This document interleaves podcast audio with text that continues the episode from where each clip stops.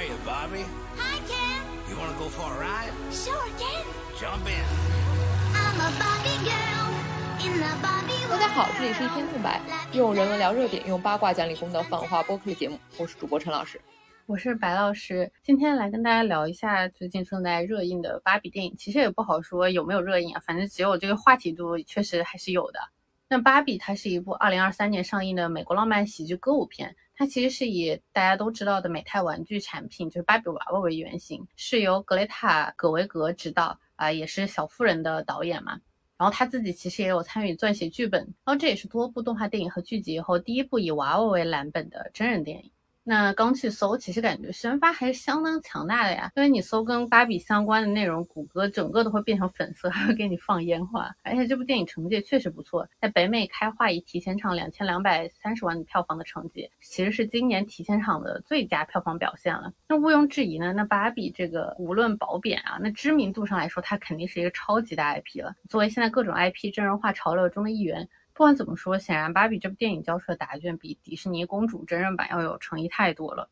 是的，其实电影里面也讲了和致敬了非常多真实的芭比诞生的历史。芭比娃娃它是美国玩具公司美泰公司制造的一款时尚娃娃，它在一九五九年三月九日推出的。那电影中也出现的老奶奶露丝，她是创造这款娃娃的创始人。那她当时呢，就是看到自己女儿去玩一些纸娃娃的时候呢，喜欢让这些娃娃扮演成人角色，而不是传统的那样子让他们当小孩，自己当妈妈。当时大部分玩具娃娃其实都还是婴儿的造型，那这就让露丝看到了其中的商机，于是就向她的丈夫，也是当时美泰玩具公司的联合创始人，提出了这个制作成人体型娃娃的想法。那当然呢，当时这个丈夫也没有很热心啊，是之后露丝跟自己的女儿在欧洲旅行的时候看到了。德国确实有成人体型的娃娃，并且以此为灵感，才重新设计了芭比，并且用女儿芭芭拉的名字给她了这个芭比的名称。那露丝她是认为啊，对于芭比娃娃来说，有一个成熟的女性化的外表是很重要的。哪怕有一些家长当时对娃娃有胸部这个事儿并不满意，芭比娃娃同时也是最早采用广泛的基于电视广告的营销策略的玩具之一。这个策略当然现在也是所有的玩具厂商都在用啊。六十多年以来，芭比它其实一直都是这种时尚玩具娃娃市场的顶梁柱。当然也遭受过非常多的争议，甚至诉讼，但是这也没有妨碍芭比卖的真的很好啊。实际上看到统计是说，美泰已经卖出了超过十亿个芭比娃娃啊，而且进入 Z 世代以后，就是二零一二年以来，其实芭比是有多部的电视剧、网络连续剧，包括其他的动画电影。甚至呢，到一五年，芭比她甚至以视频博主的身份有了自己的优管频道，在里面去谈论自己的生活啊、时尚啊、朋友、家人啊，甚至还讨论一些心理健康、种族主义问题。当然，最近的就要聊到我们现在要说的，呃，七月二十一号上映的这个由玛格丽特·罗比制片并且主演的真人芭比电影。是，其实 芭比不只是一个单一的娃娃，通俗的说，其实也可以说这个芭比宇宙啊。因为她和她男朋友肯其实就有断断续续的恋爱关系，分分合合。美泰给了他们俩塑造了很完整的时间线，然后她还有一堆姐妹亲戚啊，不同种族、不同族裔的朋友，还有四十多种宠物啊，包括猫啊、狗啊、马呀，她还有熊猫，甚至狮子、斑马什么的。然后她还有很多很多的车，不管是粉色甲壳虫啊，还是敞篷车呀，甚至拖车、吉普车。那他当然也拥有飞行员的护照啊，他能担任空乘人员，而且还能经营商用客机啊。就像电影里所说的，芭比娃娃其实她的职业生涯宣传是，她是想说女性可以在生活中扮演任何角色。所以其实这个娃娃后面也有什么宇航员芭比啊、芭比博士啊什么的这种。是的，但是就前面也说，就是芭比它是一个热卖的玩具，也是一个大 IP，但实际上对它的评价其实一直都有正反方两方的。那也有，比如说经济学人去强调，芭比娃娃它对儿童想象力是有一个重要的作用的，就是从最早当然是时装模特开始，但是芭比它后续有各种各样的职业身份出现，就像你说宇航员啊、法官啊、律师啊，各种各样的工人，什么职业都有。虽然本质上，我觉得这也可能是公司想要多卖点配件、卖点衣服。但是呢，如果我们考虑到当时芭比娃娃诞生的时代，就是二十世纪六十年代初的时候，那个时候娃娃市场真的就是婴儿玩具啊，那女孩只能用它们玩过家家，扮演母亲。那相比之下，这种具有成人特征的娃娃，确实在那个时代能够给女孩一点意识，就是说，她们不光可以成为母亲，也可以成为任何她们想要成为的人。甚至露丝还特地设定了芭比没有结婚、没有生孩子，就是想要解放更多的想象力和可能性。这其实当然是一种进步嘛。但但同时，这美泰也有很多很多的历史偏见啊，或者说它进步的速度，其实在后期是赶不上时代的。那比如说九二年的时候，美泰发布了一个会说话的芭比娃娃。他说的是什么呢？说什么？我们有足够的衣服吗？我喜欢购物，想举办披萨派对吗？这里面每个玩偶它是被编成可以说二百七十个可能短语中的四个，所以其实是不太会重复的。但是呢，这些短语就像我们刚刚说的，其实也很有问题。其中甚至有一条更有问题的是说数学课很难，这个其实就当时就招致了美国大学女性协会的批评，也导致他们即使把这个数学课很难的芭比娃娃都下架了，然后你可以随便换。其实我觉得这里面列出来的每句话好像都很踩雷，都有加深刻板印象的嫌疑啊，所以我就很 好奇二百七十另外一季的完整版是什么样子。是的，感觉可能是一个非常踩雷的 list。之后还有就是零二年的时候，美泰还推出了一系列就是怀孕娃娃，就是那个电影里面也看到那个怀孕的是米奇，然后她还有她自己的婴儿娃娃。这个电影里面是拍到的，就是说她迅速的停产了，而且大家都觉得她很奇怪，因为当时就有人抱怨说。这个娃娃让人感觉就是提倡了那种青少年怀孕，所以这个本来说好的是幸福家庭系列就很快的呃撤销了，就停止销售了。尽管当时按照设定来说，米奇已经是一个已婚的成年人，但是没有办法，大家对他的印象还是你是一个青少年玩具。那最近的一次争议其实是一四年，美泰在一个芭比娃娃系列的书里面，是那本书叫《我可以成为一名计算机工程师》，它里面写的芭比娃娃却是一个。对计算机很无能，并且还要他两个男性朋友来帮他完成那些必要任务，来恢复两台笔记本电脑这样的一个故事。就因为他哎说不小心用带恶意软件的 USB 感染了他跟他姐姐的笔记本电脑，那这个形象其实跟其他的这种职业芭比书籍和漫画里面芭比自己完成自己的职业生涯故事是完全不同的。那。当然也引发了大量的批评，而美泰也之后迅速下架了这本书，并且也补发了一个计算机工程师芭比的娃娃，并且强调说他是游戏的程序员，不是单纯的设计师。嗯，对，说起来，其实硅谷确实是性别歧视的重灾区呢。虽然表面上它好像有很多措施，而且加州还是铁杆蓝，你看这不就很有趣？对啊，就像谷歌，是不是听起来也是知名大企业，但是实际内部的这个很多问题还是性别问题还是很严重的。然后另外一个也是比较大的争议，就不是这种直接的事件问题，而是芭比她一直以来的形象上的，她就是一个金发碧眼、完美身材的这样的刻板印象，其实是被人诟病很多的。经典的一个抱怨就是说，这种金发碧眼的塑料娃娃，其实给女孩传达的是一种非常不切实际的身体形象，让人增加了很多压力。二零一六年也有过一个研究实验，是说就他们想测试芭比娃娃这一类的洋娃娃如何影响年轻女孩的自我形象，他们就给五到八岁的女孩赠送一些图画书，有一些是芭比娃娃的照片，另外一些呢是一个有更真实的那种身体特征的娃娃的照片。然后呢，女孩被问及他们的理想身材尺寸以及一些其他问卷，这个研究就发现，如果是接触的是芭比娃娃，而不是那种更真实的身材，那些女孩她们的自尊心会明显的下降。对，而且其实我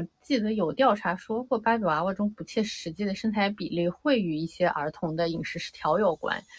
一九六三年，其实芭比保姆服装就附带一本题为《如何减肥》的书，然后里面的建议居然就是不要吃东西。那当然，其实美泰有在试图弥补这个问题来，它后面公司有试图提供更多符合更现实身材标准的娃娃，以去帮助宣传那种积极的身体形象。但是这个真的有成效吗？我不太清楚了。反正我感觉脑海中大家第一个浮现的可能还是那种经典芭比形象吧。啊，然后还有一个就是关于这种金发碧眼啊，就你刚刚提到的这种经典美国白人这种，其实美泰它也试图去改进，比如说就是多弄其他族裔、其他肤色的娃娃。但其实黑色芭比一九八零年推出的时候，它仍然还是有白人特征，是一直到九零年代以后才开始真正使用完全不同的模具去开发黑人娃娃。那后来呢，就是在这个基础之上，它有在进行一些其他方面的是努力进步的。活动，比如说在妇女节推出芭比庆祝榜样啊，就是去展示非凡女性的典范，做各种各样的英雄女性形象。然后还有就比如说做了芭比梦想差距项目，这个是说，比如说因为女孩从五岁开始就怀疑自己的智力，而男孩则不会，这就导致男孩追求需要更高智力的职业，而女孩在这些职业中的代表性不足，所以他们就做了一些就比如说高智商的，比如说像法官这样子的，就所以做了类似芭比法官，去鼓励女孩，可能就是说也像男孩一样是追求这种看起来好像需要更高智力的职业。是的。其实从这美泰的种种努力来说，芭比还是很努力想要与时俱进的，而且这种与时俱进其实也可以从它的销量上直观体现啊。二零二零年它的销量统计好像还是挺成功的，毕竟它也与时俱进的出了那个医护人员系列嘛。而它身上的这些争议啊、正反面，我总觉得它还是有很多的时代局限性的。另外一方面也是，芭比它只一个玩具，它只是我们现实生活中社会问题的具体化体现，它是一个果而不是原因。所以，总的来说，就这样的芭比 IP 能够拍出今天我们看到的电影，其实还是非常有迹可循的。那其实我们上述聊到的这些背景故事，在电影中其实也都有所展现啊。接下来我们就具体的聊一聊芭比电影本身。首先啊，是美泰它作为玩具销售的策略去宣传的那个芭比，象征了女孩可以成为各种各样任何她们想成为的人。这种信念也其实也是影片开始的时候花大篇幅描绘的芭比乐园里面那些芭比们相信的那些，他们作为玩具帮忙塑造了更好的世界，让现实中的女孩真的可以做任何事，成为任何人。这种概念，它其实是美泰一直想要去 sell out 的一个 idea，但显然现实不是这个样子的。那芭比进入现实世界之后，也是非常残忍，就直接戳破了他的幻想。就像台词所说的，那现在不是没有父权制了，只是父权制隐藏的更好了。而芭比乐园其实就有一点那种白左们口号喊一喊，就觉得世界真的啊就变美好了一样，还是有那种虚伪感在的。是的，实际上，呃，我觉得芭比这电影有在触及一点，就是说的比唱的好听，但实际 P 又没有这个问题。但是呢，其实没有人知道，如果我说那好的，那我们来行动，我们行胜于言嘛，那到底应该怎么做呢？或者说，如果你真的拍采取行动的话，其实很容易引起争议，因为怎么做都有可能不对。就这些是没有一个标答的。于是《芭比》这部电影显然他选择到最后就是轻轻放下，他回避了一切的真实问题。那不管是性骚扰啊，还是女性的职场天花板呀，这一套厌女大环境，其实芭比当然是没有办法去处理的。所以它落点最后是落在了心灵鸡汤上面。哎，但不管怎么说呢，其实你看整部电影，它还是有在这种自我反思。哎呀，我们的宣传口号其实也有可能是虚伪的、不管用的，这就让这个 IP 改编的面目相对来说要可爱很多。是的。而且，毕竟说实话，芭比娃娃本来就是塑料娃娃嘛，人家头脑稍微塑料一点也非常可以理解。而且，我觉得其实芭比乐园最大的问题，其实不是它那种白左口号式的虚假。毕竟，你真的要一些玩具娃娃去负责人类社会的问题，本来也不可能不现实嘛。而是，就他哪怕说的那些那些美好的东西，其实也并不像他自我宣传的真的那么美好，或者说，他正是因为好像看起来太完美、太美好了而不够好。因为芭比它毕竟，首先它是上世纪六十年代创造出来的玩具，在当时一个经济独立、事业独立、工作女性有自己房子、车子的女人，对女孩只能成为母亲、战后女性被从工作岗位赶回家的这种传统规训和残酷现实，其实芭比已经是一个重大突破和 role model 了。但是呢？这也并不能让当时出现的那种美丽的中产的金发白人形象，在后来几十年里都仍然保持进步性吗？那现实也是在进步的，甚至哪怕美泰不断推陈出新，想要去拓展种族啊、职业啊，包括它的多种体型范围，芭比它仍然，它当然是一种新自由主义以及资本主义消费主义框架下的那种理想女性形象，这本身其实对真实的女性就是一种束缚啊。就像芭比乐园里面容不下孕妇，容不下死亡、年老、橘皮组织，甚至她不能接受一双不适配高跟鞋的平脚掌。这个看起来好像每天都如此完美的世界里面，其实这个完美反而成为了那些芭比最大的镣铐。你如果不够完美，你就变成了 weird 芭比，你就变成了一个怪物，你只能离群索居，还要被所有人在你背后说小话。所以，影片开头从事各种职业的芭比们看起来啊，好精英、好自由、好完美。但实际上，他们一听到“死亡”两个字就大惊失色，看到平脚掌就纷纷作呕。这个其实是比各个职业女性其实都还在那儿过家家还要虚伪和有毒的地方吧。对，其实你看后面到现实里面，芭比她所面对的人类女儿所代表那种 Z 时代的女性主义批评啊，其实经典芭比在独立自主的职业女性之外，她没有什么对社会主流话语有真正的挑战和攻击，她就是在说，你看我就是可以如此的完美，我身材也好，我什么都好，我又漂亮，但是同时我又能做任何事，我什么能力都有。你看我们如此完美，你们的生活只会更好啊！事实上，这当然确实也让以甚至难为主的资本家过得更好了。你看美泰现在岂不是？还都很有钱嘛，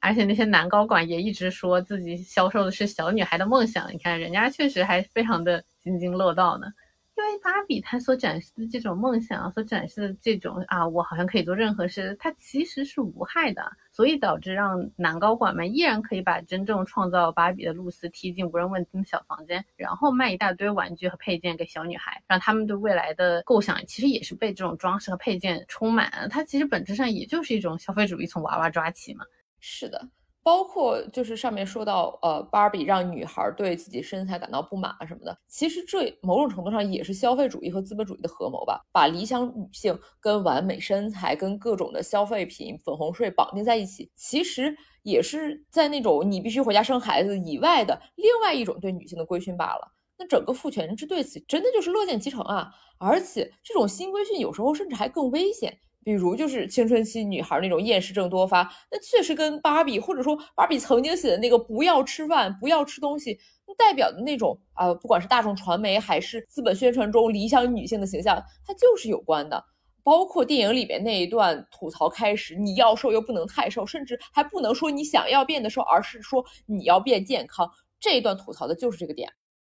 对，其实不光是身材啦，就是那种你要很完美的概念，那种就是哎，一定有一个主流完美的模式，大家都要努力去跟随它，follow 它，然后努力去达到它。就包括也像是美国梦里面的优绩主义，其实本身就是再往后的几次女权主义运动里面反复去撕扯、拉扯，然后想要去打破的那种多重身份交叉的平权运动。就包括其实上野千鹤子她也说，就是女性主义是让弱者可以以弱者的姿态被尊重的主义。这其实他们都是在说，人是不需要。做到一个完美，也没有人可以界定完美啊，因为完美本身就是各种各样既有权力结构所构建出来的虚假概念，甚至心理学上也是，从要追求幸福到我们要接受各种各样的情绪状态，所以其实才有芭比电影里面这个啊，我要接受真正的自我的这么一个主题，因为实际上像芭比世界里面那种永远明媚、开心、正能量。它本身其实就是一种精神霸凌啊，因此就是最后芭比选择哈成为一个人类。我看到有人也吐槽这个结局啊，其实他不是在说我成为一个人，自己怎么怎么样，人很伟大，而是在说就是还是要拥抱这些看起来并不美好的东西，要去拥抱真实。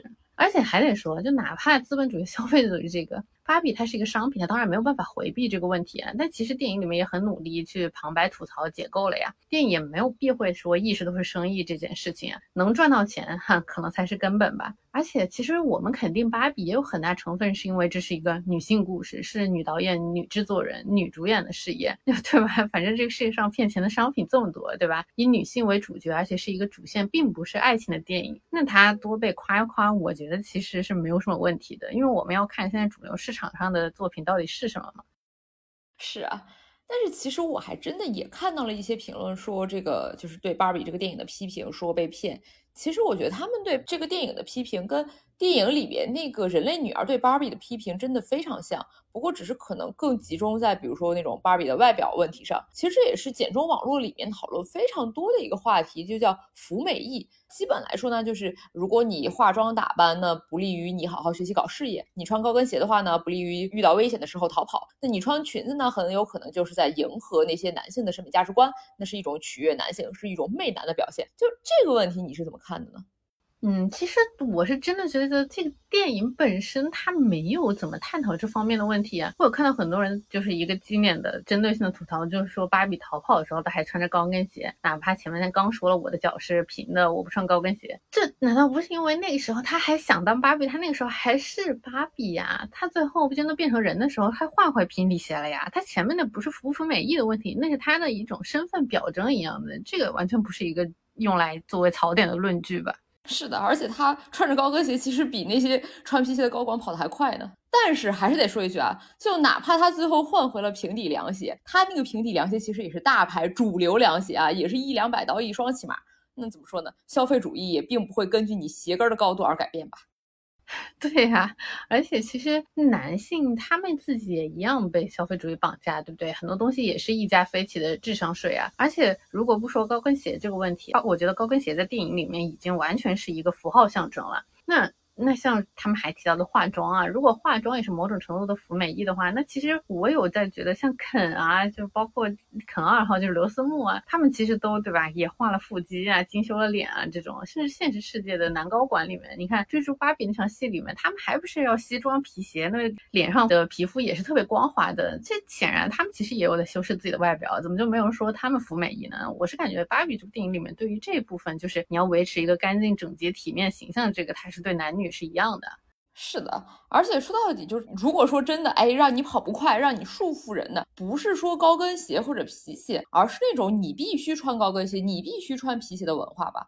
就最近还有一个词经常看到，就是叫向下的自由，它好像就经常用来批评一些女性怎么说，就打引号的自甘堕落。但讲道理，自由这个词本来当然包括了痛苦的自由、死亡的自由、遭遇危险的自由，这一切当然是自由的一部分。如果说你想要的自由只能向上的话，那它一定不是自由啊！不信你看《美丽新世界》嘛，对吧？话说回来，我们为什么会有说你什么时候必须穿高跟鞋、必须穿皮鞋这种 dress code 要求你穿正装？这种规矩，我觉得其实才是一些建构出来非常扯淡，而且很不自由的东西。我们真正需要打破的是那种要求你如何如何的规则，而不是那个真正的就是想穿高跟鞋的人啊。那些人不会破坏你的自由的。嗯，其实你要这么说的话，有些正装鞋啊、衣服啊，它设计出来的时候，它就很痛苦啊、不舒服、不方便。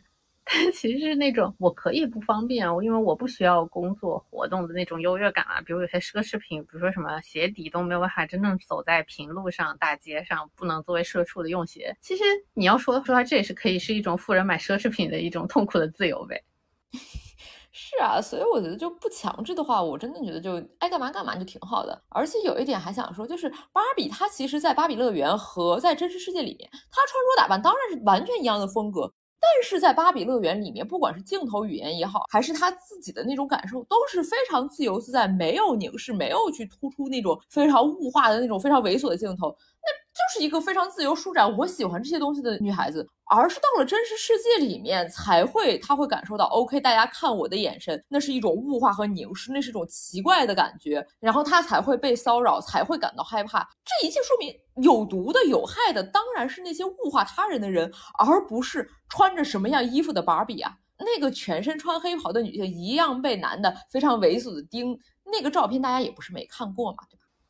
嗯，再往回说一点的话，外表确实也会影响他人对你的认知、对你的态度，但其实这也是文化构建的一部分啊，甚至就是那些 dress code 的某种理由。但其实这个 code 它也有时候比较模糊啊，比如说正装要求女性穿裙子和高跟鞋，那这个真的是会让你感觉你更专业、更可靠呢，还是其实是在标识你作为一个女性的身份呢？也让他们来更轻视你呢。其实我们之前也聊到过，就很多女性领导者为了增强自己的可信度，就会故意压低声音，穿更男性化的服装。这本质是因为我们处在一个充满刻板印象的父权社会里面。但如果你出于这个理由要去避免女性化的装扮的话，其实你真的是在反抗他吗？说不定其实是在添砖加瓦呢。是的。而且，如果就是单纯的从避免危害的角度来说，最近我也刚看到了一个，就是呃一个实验嘛，他让四个女生用不同的风格去打造那种社交账户，看他们被网上骚扰的概率。结果呢，比起那种很刻板印象里面性感美艳风格，或者说那种机车酷炫，也是那种化很浓妆的那种妆容打扮，那些哎妆好像不那么浓、邻家的温柔类型的，或者说干脆就是未成年人的，反而这样的女孩子更容易成为受害者。就其实我们说女性化，女性化的风格也非常多种多样啊。那些真正容易被伤害的，其实说到底是看起来好欺负的风格。就男的，如果你很对不对，大家看你是个软柿子，也很容易被欺负、被霸凌，就是看人下菜碟啊。嗯，所以其实这里面的重点不是你穿不穿裙子、化不化妆，而是你有没有那种啊我不好惹的气场。但是，但是你要这么说的话，又感觉通向了那种达尔文主义啊，就是你不够强、不够不好惹，那你就会被欺负，你就活该怎么怎么样。这其实本质还是有悖于弱者应该被尊重的那种女性主义理想。是的，弱者当然是应该被尊重的，但是我觉得这也不意味着我们就要呃推崇一种文化，让自己刻意的去更弱小、更受伤害吧。就像前面我们提到，就是如果接触芭比娃娃照片很多那样的女孩，她的自尊心降低了。这个角度来说，至少我们可以去采取更多的措施，就像美泰，它去有多种体型的娃娃，来避免这种其实不必要的伤害和弱嘛。是，所以其实就应该推出多种体型的娃娃，而不是针对性的去痛骂一番本来就已经在痛苦啊、受伤害啊、在撕扯的女性，你怎么怎么不行？哎，就毕竟任何进步的运动要导向的其实是更多选择的权利、更多的可能性，而不是更多的束缚、更多的你不可以这样、你不可以那样的条条框框。要不然的话，这不又回到不能不美也不能太美的多重围教里吗？我就感觉现在其实很多人还是在这个框架里打转。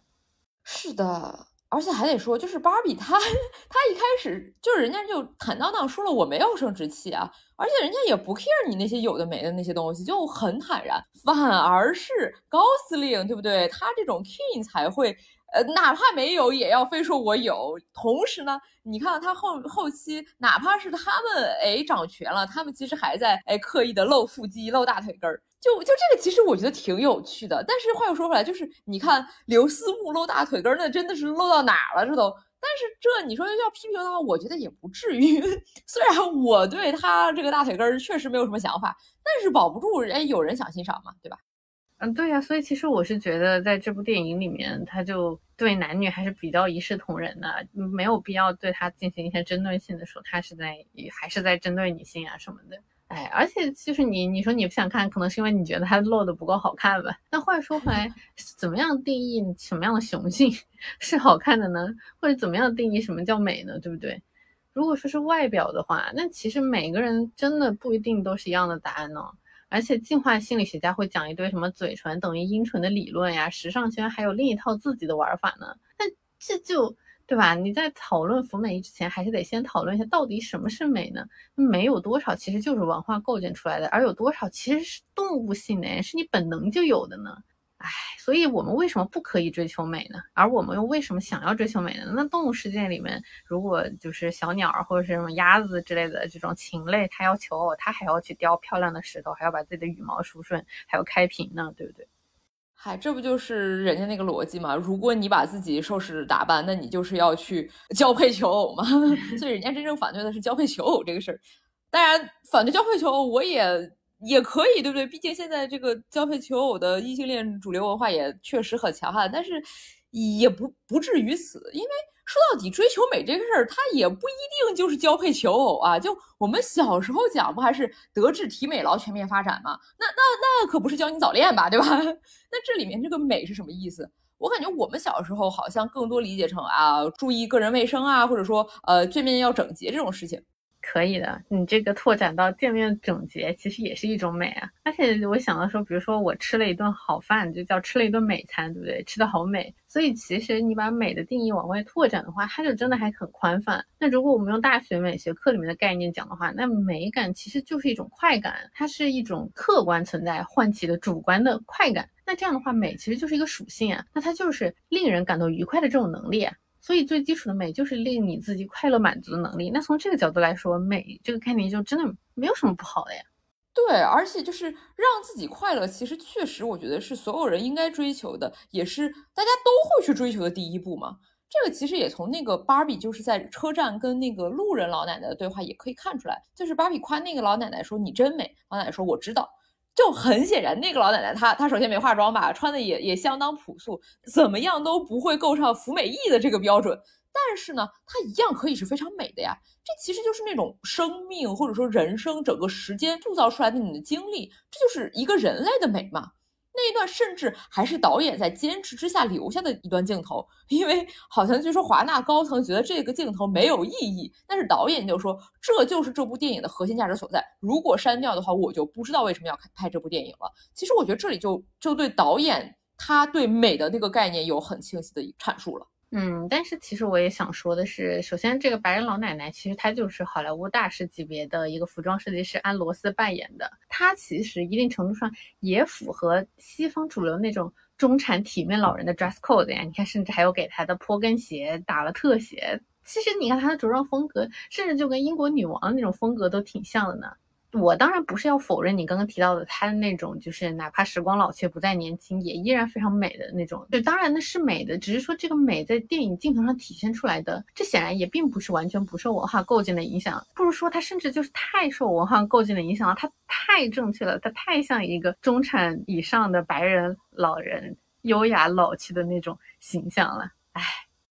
这个这个就就又是这个电影本身的那个主流性，它的那种顺直白女女权的那个 基本 试点，这也是导演他自己的一贯的人家的视角嘛。就这当然是是是没错啦，但是我还是想说，就是我真的觉得芭比电影里面她的所有的女性角色都很美。那里面的女性角色其实展现了那种在很多影视作品，尤其是曾经那种以男性为主导的影视作品里面，真的很少在女性角色身上展现出来的那种人本身的美嘛。从这个角度来说，我真的觉得芭比就是一个 典型的大女主啊。她的故事也是，哎，从一个看似完美的日常的快乐生活中，哎，遭遇了一些存在主义的危机，这种个人身份认同感需要重建的事件。然后她通过个人努力去解决这个危机，结果却引发了一些真正的更大范围的波及更多人的危险事件。然后她要再一次通过个人努力以及哎，通过身边同伴的支持，一起去解决这个大危机。这完全就是超英片，基本上第一部那种英雄介绍的标准套路啊！这个芭比完全可以对标，不管是钢铁侠啊或者雷神啊这种传统冒险故事里面的男主角，只是说芭比的故事更加女性主义罢了。嗯，但是你看钢铁侠和雷神里面，小辣椒或者简其实非常工具化，也没有那么多戏份啊，这里面可能存在感简直爆棚啊！啊。但但是这这其实是传统呃男性电影它的问题嘛？因为你看，呃，不管是钢铁侠还是雷神，他到了第三部里面，其实呃女角色都会都有得到加强啊。小辣椒她有自己的战甲，然后简直接她成为雷神。所以随着时间推移，就男性故事里的女主角，也就是呃曾经的第一女性工具人，她的重要性其实是得到了提高的，这是社会意识的进步嘛？那当然，芭比的话，对不对？这第一部确实肯占据了。比通常我们在男性故事里面看到的女性角色多的太多的笔墨，但是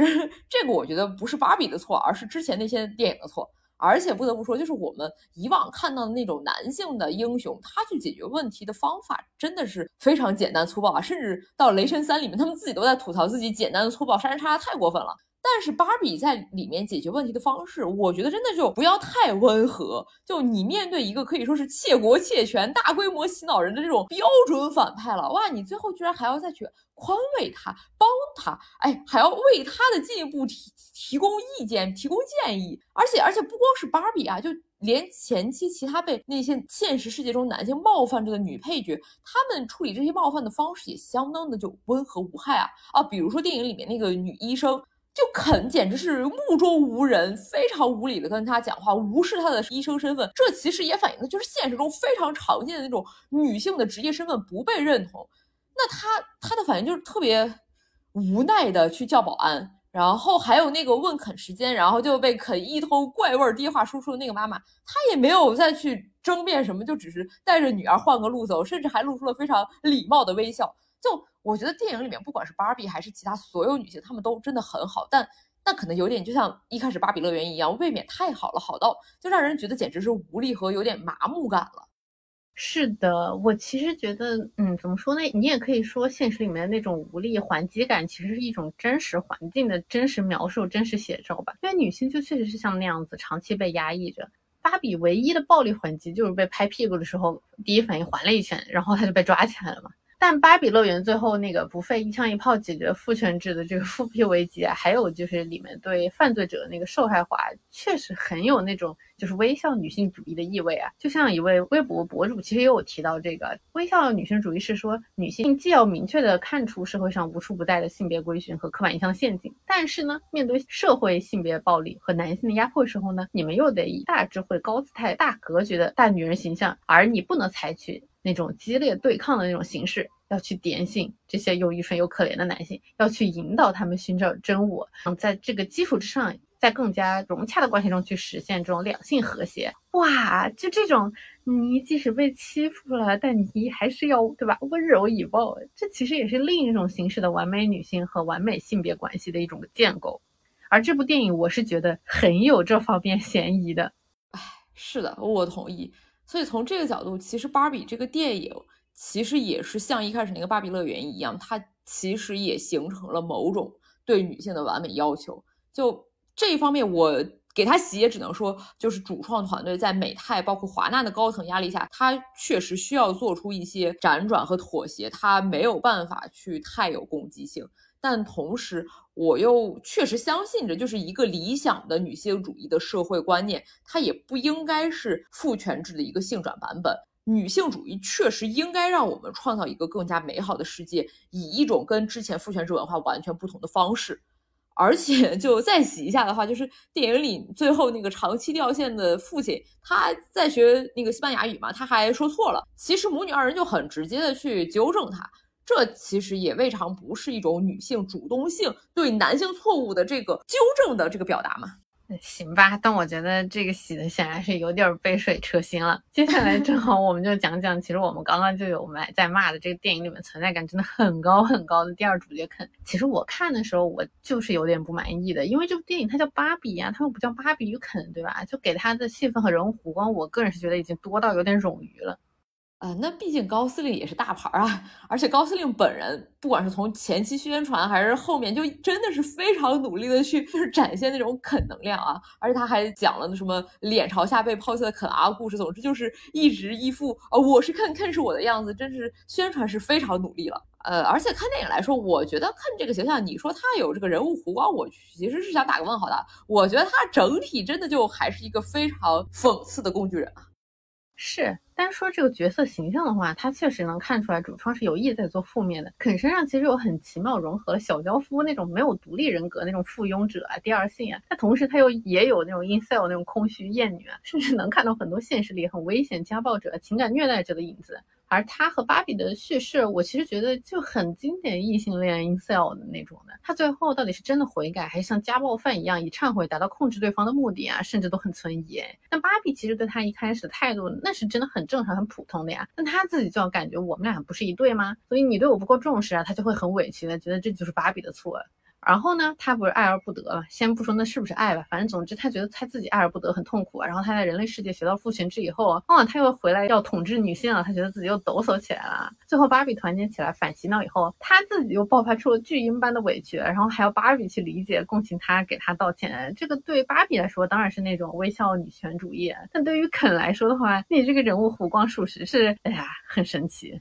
对啊，所以这就是我为什么觉得就肯的所谓人物弧光真的很像明宝暗贬。所以比起说这个电影给男的太多好脸了，我反而觉得导演他的立场其实还挺性别本质主义的，因为。因为就是曾经的那个芭比乐园里面，其实确实那里面的男性他就处在一个非常附庸、非常第二性的地位上。呃，当然啊，这个他也不是完全的性转父权制。呃，因为芭比们比现实中的男人实在是好太多了。那芭比乐园也不是说就性别互换的现实世界，只是说男人没有特权，并且被一定程度上的忽视了而已。但是呢，就哪怕是这样，你你肯这些，你好歹也当过这种被忽视的第二性。为什么你们就没有一点基本的同理心、共情感？为什么你们的反思和觉醒都如此的就低级和不到位呢？就真的特别 low。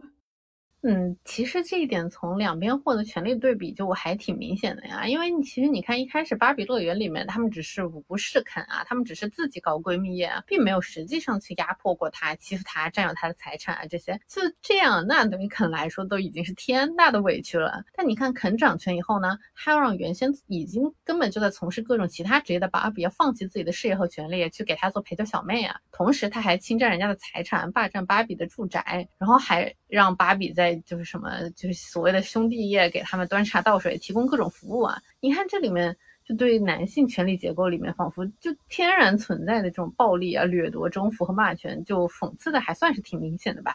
是的，对这个还有一点，我就我想讨论，就是电影里面对这些呃，不管是这种 男性天然的性别问题，还是说社会构建出来的男性气质，他们的这些讽刺，比如说 男性那个绿毛皮，就是那个海滩上坐一排的那个，真的超搞笑。还有那个战争狂热，当然他表现出来的方式也是一种非常蠢化、弱化的这个傻白甜化的这个骑马打仗，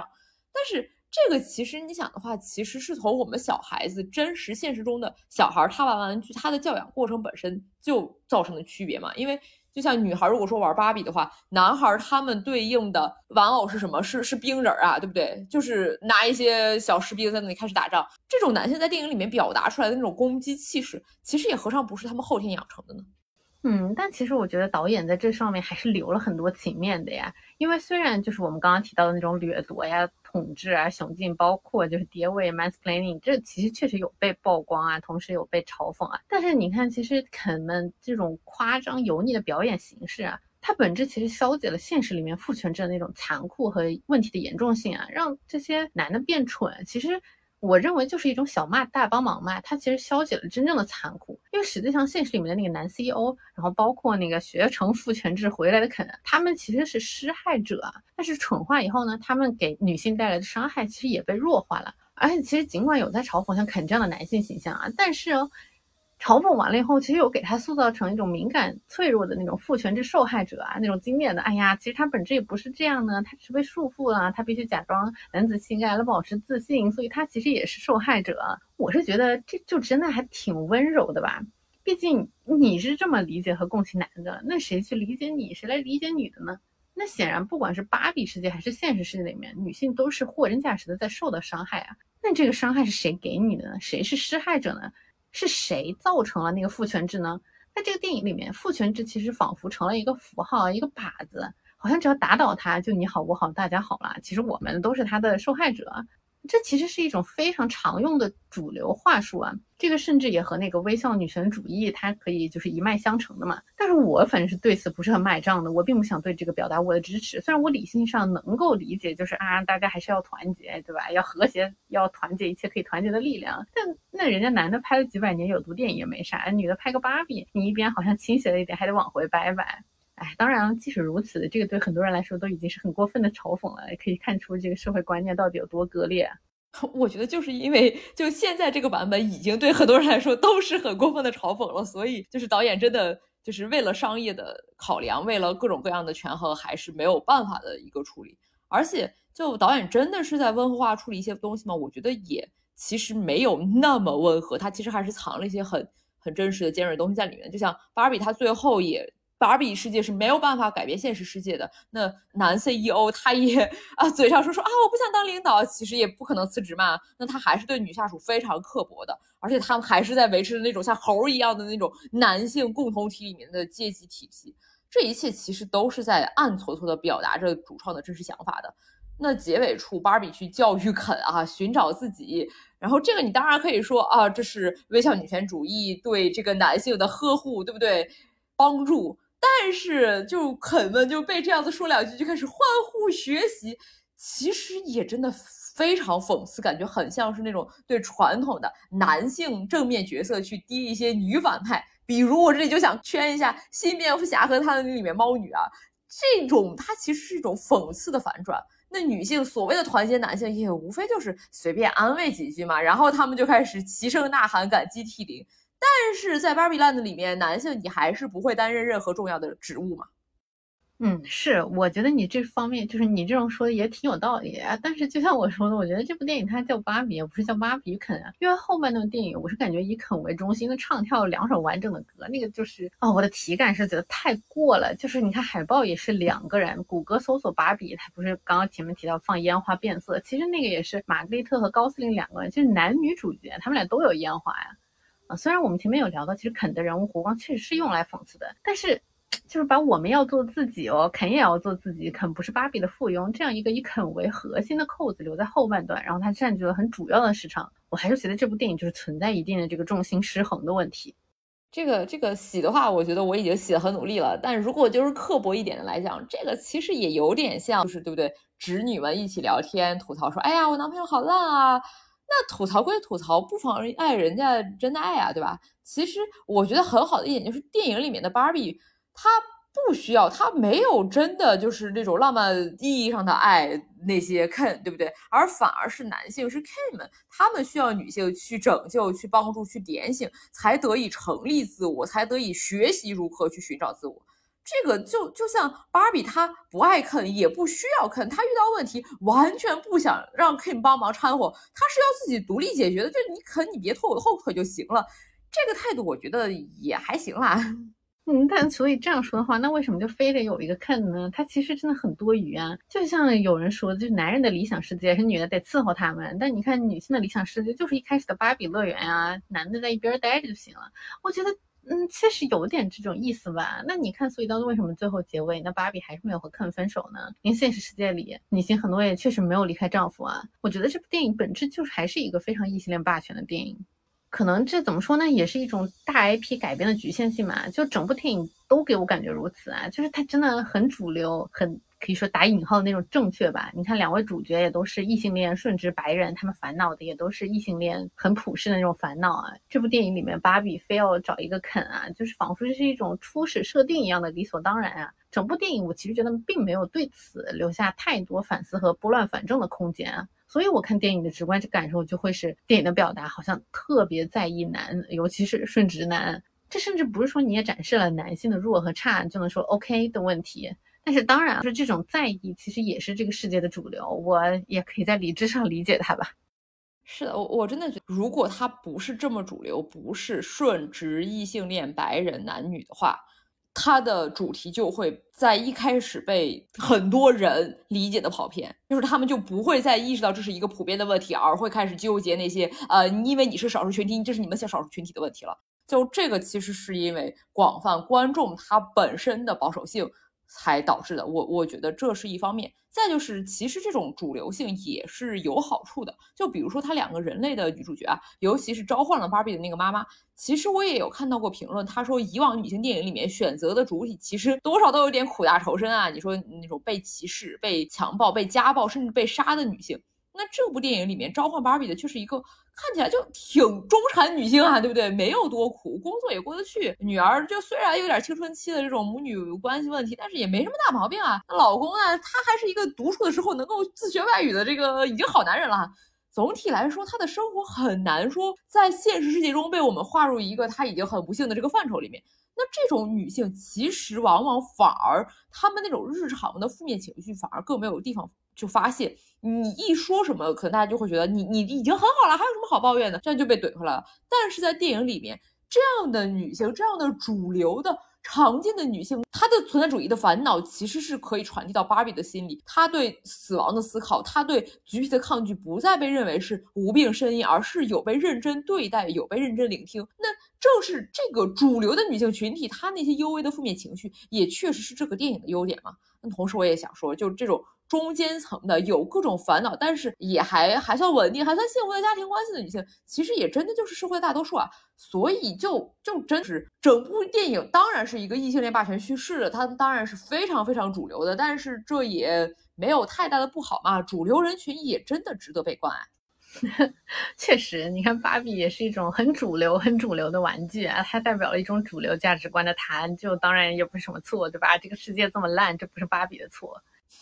是的，而是讲道理，我们拉踩一下其他主流玩具啊，就蝙蝠侠，对不对？你新蝙蝠侠拍的是什么狗屁玩意儿，还在那里爹猫女呢？那惊奇队长，哎，先不说，首先你其实没有那么主流，其次你想搞的那个女权主题，你拍的简直就是一个耐克广告啊！对比一下芭比，惊奇队长的那种生命和不接地气，那才是真的让你连夸你硬夸都夸不动了呀。小美人鱼，对不对？你想要改变，但是你没有卖座，而且讲道理，你也没有真的进行底部的改变。你兜兜转转一圈，可能确实作为女性，我们真的想要像小黑猪之于黑人观众的那种爽片快感。那毕竟小黑猪里面起码不会放俩白男跳半场的舞。但是我们又说回来，那黑人观众也不是没有忍耐绿皮书的时候嘛。就我们现在有变红，有瞬息全宇宙，有芭比，所以从这个趋势上来看，我觉得我们至少还有点盼头啊。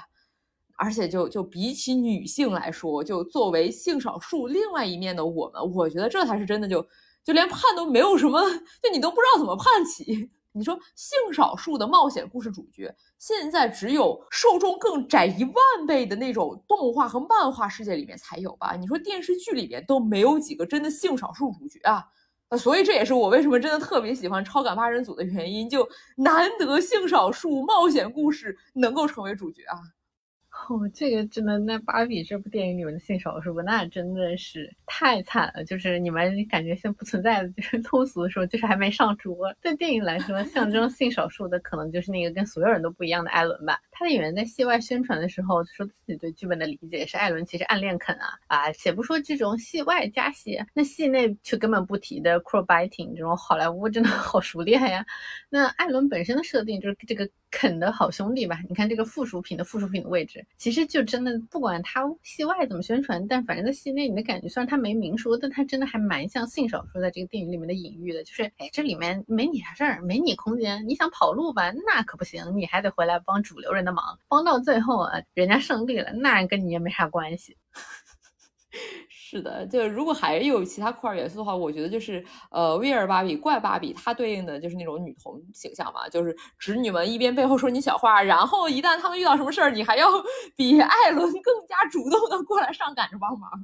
哦，我其实觉得这很像是那种所有的就是非异性的主流都会像这样吧，就不只是女同啊，我觉得还有像我这样，就是我们可能并不打算结婚生娃，但是对不对？你就要你会被人指指点点，同时你还要去就是哎，就像怪芭比这样。是的，是的，就就整体的这个女性性少数嘛，甚至就不说女性了，其他的整体上离群所居的那些怪胎酷儿们，也都在怪芭比的房子里啊。比如说那个逃避父权制的堂爹，就是 他是小狗糖糖的 daddy 这样的一个老头，在芭比世界里面，他们显然是少数，是异类，所以他们只能对不对，在一个非常远离主流的地方自己抱团取暖。呃，当然还有一个就是没有明说的，就是片中的美人鱼，我觉得可能也有一点点暗示跨性别的意思，毕竟也真的是跨性别扮演的。但这个想想就就更惨了，就是这是在水面之下的酷儿元素啊，而且那个水还是假的，就是是那种主流人群连连踏入一步就只是当景观看的水啊。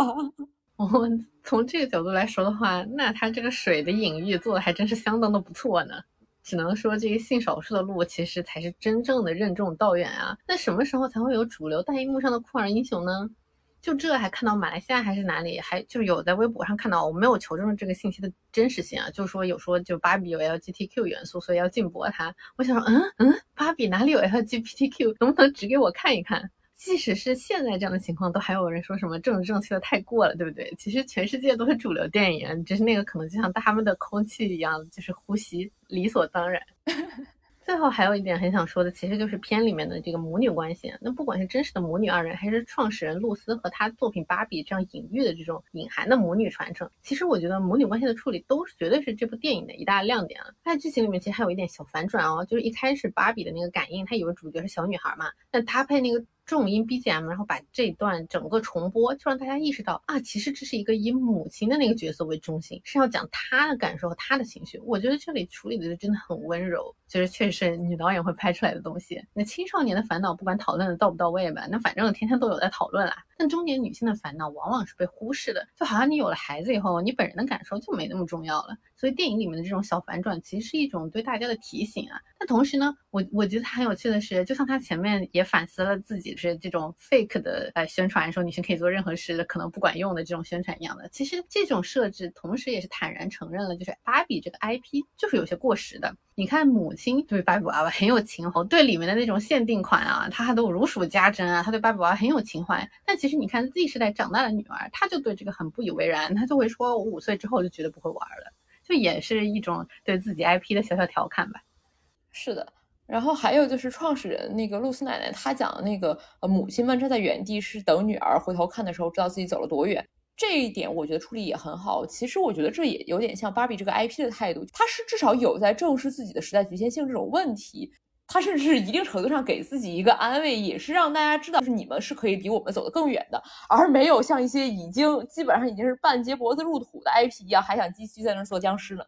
嗯，然后说到母女关系，另外还有一个就是结局的那个争议吧，就有人推测最后芭比去看妇产科变成人，有了生殖器官，她要孕育孩子。我有看到 评论说，明明芭比想成为人的理由是她说她要成为创造者而非产品，但她踏出的第一步是拥有与创造无异的生殖器，非常迷惑。有看到吐槽说那个人觉得芭比像这个时候感觉她真的很像疯子。其实那个地方，我我我以为是去看妇科医生的，就是那个 gynecologist，他其实应该指的就是妇科嘛。就我以为他是说，呃，，Barbie 毕竟刚刚有了一个新的器官，很有可能也不太会打理，所以有一些妇科疾病也很正常。而且这里就是我的理解是，就是现实世界里面女性一家三口送她去看妇科医生，其实是对女性身体、女性生殖器官的健康的一个正视，就是一种不要月经羞耻的感觉嘛。就就把这个光明正大化的处理，我觉得还挺不错的。但是应该是这样一个妇产科的误译导致，呃，好像内地就是会有一些其他理解。嗯，是，但是怎么说呢？就不管你是妇科还是妇产科，但是就是它其实芭比的区别成就是成为人，它还会有生殖器官，因为它自己是没有生殖器官的。而结尾又确实刚好提到了这个，那虽然也有翻译偏差的问题，但确实就是可能也会有人觉得这部分就是点出这个生殖器官的区别，确实也是一种暗示吧。但不管怎么说，我其实觉得就是生殖器官并不像很多人吐槽的那样说它与创造无异，因为。孕育生命、养育孩子，它对于就我们前面也聊到的这种，对吧？主流人群来说，它就是一种创造吧，甚至很有可能是大家一生当中最重要的一个创造啦。因为我其实跟我妈一起看的这部电影啊，结尾的不是到这里就刚好结束嘛。然后她第一反应就是啊，那她也有可能会有一个女儿。你看，就这个第一反应就很比，就是我妈妈其实真的觉得，就是有一个女儿是一件好事。虽然母女关系啊也有很多的痛苦，但是她对母亲来说就。真的不管怎么说，是好大于坏的。嗯，大部分人啊，她既会是女儿，也会是母亲，所以我会觉得，就是这部分其实处理的还蛮好的。我理解他，也理解这部分对应之前电影里面所描述的那种人类母女关系。是的，就就对于这个母亲对女儿的看法，我真的觉得就就很有一种来都来了，生都生了，你还能咋地的这个。但是，就是你说的这个母女关系对母亲的重要性，这个其实，呃，这也是电影主流视角的一部分嘛。就它的本质顺直白女女权主义，就就不差这一点儿，就是母女关系的美好了。是的，但反正不管怎么说，总的来说，这部电影的母女线就还是蛮好的，温情，而且也并没有很说教，也不高高在上啊。就是那个反转加重 BGM 的那个片段，应该是我最喜欢的段落了。但其实这就让我更加可惜，是给他们的刻画太少了。嗯，时间都让肯唱歌去了，当然也有可能就是比如说加多戏份，可能就不是现在这个效果了。所以现在这样点到为止，多点留白也还行吧，可以接受。嗯，总的来说，我觉得《芭比》这个片子，我我是觉得导演是在很努力的去寻求一种平衡和一个克制的表达，就可能会有一些呃地方就是，比如说。那个反洗脑的 那一段的台词啊，包括呃什么母亲总在原地去让女儿知道自己走多远啊，什么呃母亲不能控制你啊之类之类的，有一些主创表达东西的这种直观表达，但是我觉得他毕竟还没有特别喊口号的去强行倡导什么，呃导演也没有要求说人，尤其是女人你要如何如何，毕竟。一定要给这个电影一个主旨，或者说一定要通过电影去教育 你们一些什么事情，其实也是很爹味的一个逻辑啊。那女导演她其实没有这么做，只是让大家笑一笑，其实还挺好、挺温柔的。那也有些人会说，呃，这个女权思想可以这个觉醒，但是觉醒这个词其实本身也代表着我去否定过去的自己的意思，因为说明你之前没有醒嘛，对吧？我觉得电影里的芭比并不是一个从没有醒到觉醒，她只是她一直都是那个会恐惧、会思考、会焦虑的人。然后这其实就是她嘛，就这些啊思考和焦虑，这些不完美，其实也是现实中的人类。对，其实这个考虑死亡就是他觉醒的第一步，是他真正开始活着的第一步。这个存在主义的主题虽然只是轻轻点了一句，但就也还挺好的。而且比起那种现在我还不够好，更喜欢的说法是我其实现在就挺好，然后我以后会更好。是的，是的。所以说，就可能这个电影就像我们一开始说的，它就是拆解了现在喊的很多口号，但是也不可能给出一个真实的方法。但是本身所有的新的重建、新的建构，都是要从拆解现在已有的这个东西去解构当下开始嘛？那不管是父权制，它的丑陋、它的可笑可比，还是那首经典的《芭比神曲》里面去性化物化女性的歌词，包括芭比、包括粉红色这些概念，它们本身因为。这个厌女大环境的这种被污名化，其实今天这个芭比电影能够给他们重新证明，不管观众，不管我们 喜不喜欢，这其实也都是女性去拿回话语权的第一步。那芭比她是有无限可能的，芭比 can be everything，那女性也是有无限可能，也是 can be everything 吧。那今天的节目大概就到这里，那大家下期再见，拜拜，大家再见。Hiya, Bobby. Hi, Ken. You want to go for a ride? Sure, Ken. Jump in. I'm a Barbie girl in the Barbie